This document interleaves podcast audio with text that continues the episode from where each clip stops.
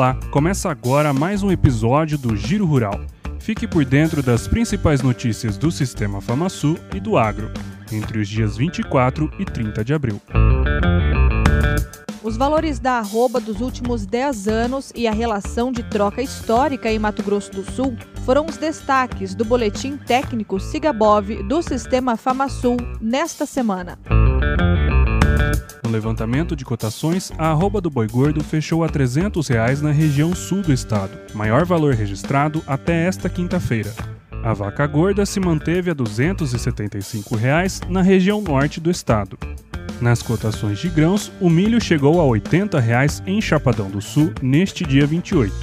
A saca da soja atingiu R$ 184,50 em São Gabriel do Oeste, registrando o maior preço até a quinta-feira desta semana.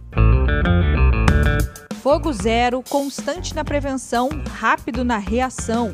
Este foi o tema da décima edição da campanha de prevenção e combate a incêndios florestais, lançada nesta semana na sede da Casa Rural, com transmissão ao vivo pela internet. A iniciativa é uma parceria entre o Sistema FamaSul e Reflore, com apoio do governo de Mato Grosso do Sul, Bombeiros Militar e Ibama. Em Brasília, o presidente do Sistema FamaSul, Marcelo Bertoni, e o presidente da ProSoja MS, André Dobashi, se reuniram com o novo ministro da Agricultura, Pecuária e Abastecimento, Marcos Montes, e o secretário de Política Agrícola do MAPA, Guilherme Bastos. Também na capital federal, Bertone e Dobashi participaram de reunião no IPA, o Instituto Pensar Agro. Em pauta, as principais iniciativas do Sistema FamaSul para o avanço do setor sul-mato-grossense, além de outros assuntos de interesse, entre eles o PLN1, que abre crédito extraordinário para operações voltadas ao Plano Safra 2021-22. Para fechar as agendas, Marcelo Bertoni se reuniu com parlamentares e autoridades do agro, como o deputado federal Ricardo Barros, líder do governo na Câmara Federal. A primeira turma do curso técnico em florestas do Senar MS teve início nesta semana. A capacitação, que é pioneira no país, ocorre de forma presencial com polo no Sindicato Rural de Três Lagoas, para atender a demanda do município. A avicultura foi o tema das editorias do Sistema FamaSul nesta semana. Em mercado agropecuário, o aumento nos custos de produção e o crescimento do preço médio do frango em 24% no atacado no primeiro trimestre de 2022.